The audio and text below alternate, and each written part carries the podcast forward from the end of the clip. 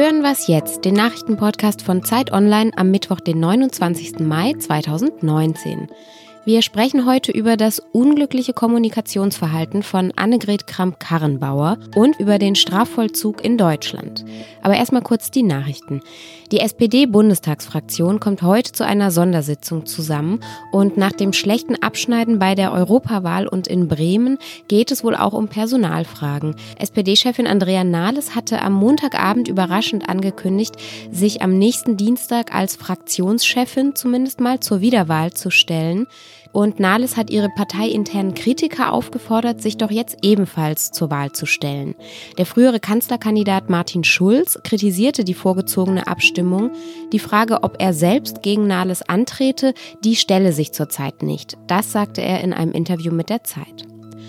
Heute berät das Klimakabinett der Bundesregierung über das geplante Klimaschutzgesetz.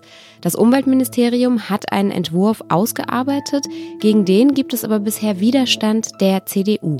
Die geplanten verbindlichen Emissionsziele für einzelne Wirtschaftsressorts wie zum Beispiel Verkehr und Industrie gehen der Union deutlich zu weit. Bis 2030 soll Deutschland 55 Prozent weniger Treibhausgase ausstoßen. Es liegt bisher aber deutlich hinter dem Zeitplan. Redaktionsschluss für diesen Podcast ist 5 Uhr.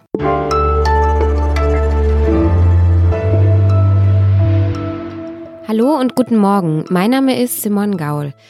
CDU-Chefin Annegret Kramp-Karrenbauer, die hat sich verheddert und zwar in einer ziemlich unglücklichen Debatte um die Meinungsäußerung im Internet. Es geht um die Sache mit den YouTubern. 70 YouTuber hatten vor der Europawahl dazu aufgerufen, nicht die Union und nicht die SPD zu wählen.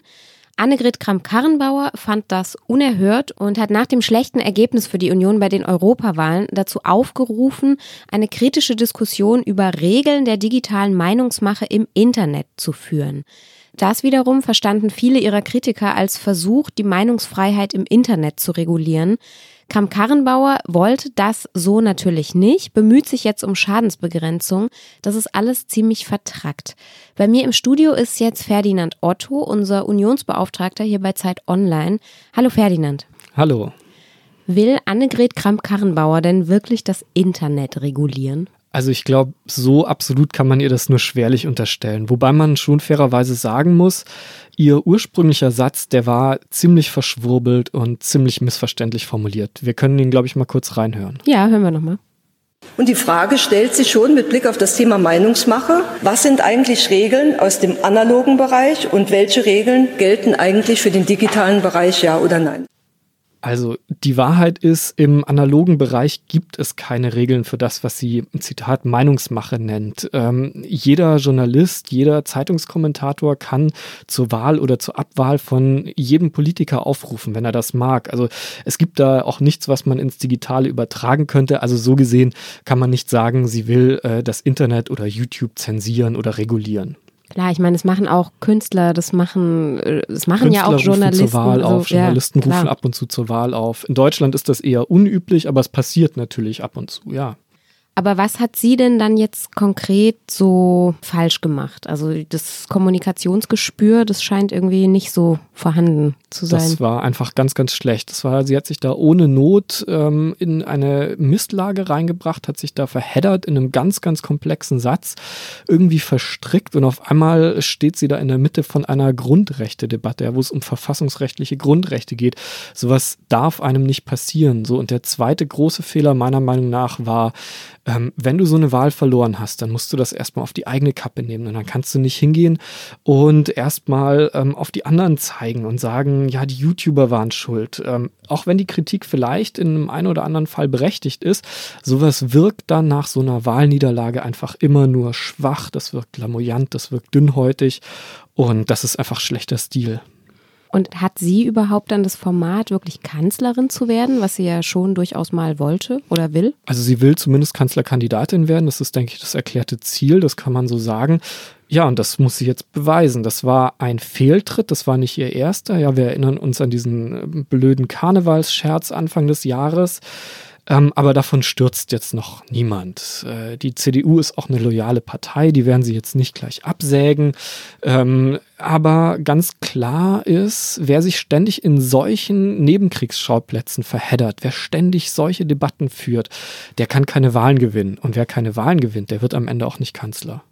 Ja, und was ich auch noch wichtig finde, also das Verheddern ist sozusagen das eine und das andere ist aber ja auch, sie scheint ja wirklich überhaupt kein Gespür für das, was man irgendwie die junge Generation nennt, zu haben. Also dieses ganze, die blöden YouTuber, das ist ja, Kann es ja nicht sein eigentlich. Da verliert die CDU gerade was. Das geht allen Volksparteien zurzeit so und die CDU tut sich vor allem damit schwer, sage ich mal, zurzeit einen Bogen zu schlagen zwischen ihrer klassischen Wählerklientel, die über 60-Jährigen, da gewinnt sie, da gewinnt sie haushoch und den unter 60-Jährigen, da sieht es ganz, ganz schlecht aus. Und ähm, weil sich halt auch einfach in der Gesellschaft diese zwei Blöcke so ein bisschen verschieben, ähm, steht da die CDU ziemlich ratlos in der Mitte, ehrlich gesagt. Ja, das stimmt. Danke dir, Ferdinand. Danke.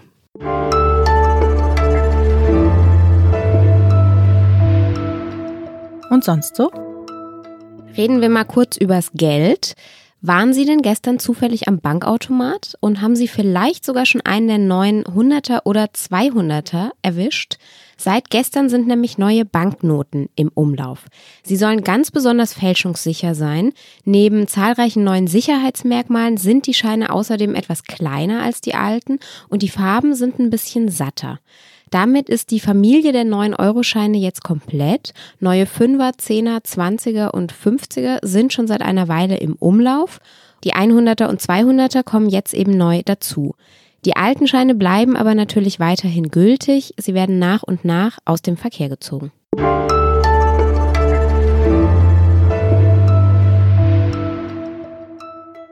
In Deutschland sitzen etwas mehr als 60.000 Menschen in den Gefängnissen und das oberste Ziel des Strafvollzugs, das ist bei uns die Resozialisierung in die Gesellschaft. Das allerdings klappt häufig nicht. Zahlen belegen, dass etwa die Hälfte aller Straftäter wieder rückfällig werden, nachdem sie freigelassen worden sind. Viele Kritiker sagen, das liegt auch an der Form des geschlossenen Vollzugs, also dass diese Leute überhaupt gar nicht das Gefängnis verlassen dürfen. Sie fordern daher mehr offenen Vollzug oder sogar ganz freie Formen. Meine Kollegin Lena Fiedler ist freie Autorin für Zeit Online und sie hat sich eine dieser freien Formen mal genauer angeschaut. Hallo Lena. Hallo Simon. Was ist denn das Besondere an diesen freien Formen des Vollzugs? Also in Deutschland unterscheidet man zwischen drei Formen des Strafvollzugs. Also da gibt es den klassischen geschlossenen Vollzug im Gefängnis, dann gibt es den offenen Vollzug, da ähm, können die Gefangenen tagsüber ähm, normal zur Arbeit gehen, müssen dann abends wieder ins Gefängnis und dann gibt es eben einen Strafvollzug in freien Formen. Genauso einen habe ich mir angeschaut in äh, Stuttgart, nämlich das See aus Leonberg. Und das ist ein Gefängnis ohne Mauern. Also da leben äh, jugendliche Strafgefangene zwischen 14 und 23 Jahren. Und die sind da, leben da in WGs mit Gasteltern. Und äh, die sind da in einem sehr äh, engmaschigen, in einer sehr engmaschigen Betreuung untergebracht. Die haben ein Tagesprogramm, machen eine Ausbildung und äh, verbringen da ihre Haftzeit. Das heißt, die haben relativ viele Freiheiten. Die können dann, wenn ich es richtig verstanden habe, auch ihre Familien sehen. Wie ist das? Ist diese Form des Strafvollzugs erfolgreich? Also es klingt ja so, als ob man sozusagen von diesem Resozialisierungsaspekt viel mehr mitgeben kann, weil sie einfach teilnehmen können an der Gesellschaft. Ob das erfolgreich ist, das kann man ähm, über die Rückfallzahlen versuchen zu ermitteln. Und der Kriminologische Dienst Baden-Württemberg hat das versucht. Und der hat herausgefunden, dass die Jugendlichen äh, im See aus Leonberg zu 25 Prozent wieder rückfällig werden. Und Rückfälligkeit bedeutet da, dass man eben drei Jahre seiner Freilassung dann wieder eine Jugendstrafe oder eine Haftstrafe äh, bekommt. Und im regulären Gefängnis sind das 47 Prozent. Ja, schon erfolgreicher als der reguläre Vollzug auf jeden Fall. Und warum wird es dann bundesweit nicht viel häufiger gemacht? Und gibt es das auch für Erwachsene? Mm, in Leipzig wurde das jetzt vor kurzem auch für Erwachsene ähm, möglich gemacht. Man muss dazu sagen, dass der Strafvollzug eben Ländersache ist. Also das ist nicht ähm, in jedem Bundesland gegeben, dass es möglich ist. Und ähm, der Vollzug in freien Formen durch diese Betreuung in Familien kostet natürlich sehr, sehr viel mehr als der ähm, reguläre Vollzug. Also ein jugendlicher Straftäter ähm, im regulären äh, Vollzug kostet ungefähr 130 Euro, dem Seehaus Leonberg ungefähr das Doppelte. Und ähm, dieser offene Vollzug oder der Strafvollzug in freien Form, Naja, der ist, der ist nicht das Lieblingsthema der Justizministerien, weil er ähm, ein Menschenbild in der Gesellschaft voraussetzt, ähm, das darauf basiert, dass man jugendlichen Straftätern eine Chance gibt, also dass man will, dass sie tatsächlich an der Gesellschaft teilhaben. Viele Menschen haben eben ein sehr starkes Sicherheitsbedürfnis und sind nicht so überzeugt davon, wenn sie hören, dass es da ein Gefängnis ohne Mauern gibt. Danke dir, Lena. Gerne, Simon. Das war was jetzt für heute. Morgen ist Feiertag und da macht auch unser Podcast Pause. Eine neue Folge gibt's darum erst am Freitag. Bis dahin schreiben Sie uns gern wie immer an wasjetzt.zeit.de. Ich sag danke fürs Zuhören und wünsche einen schönen Vatertag. Tschüss.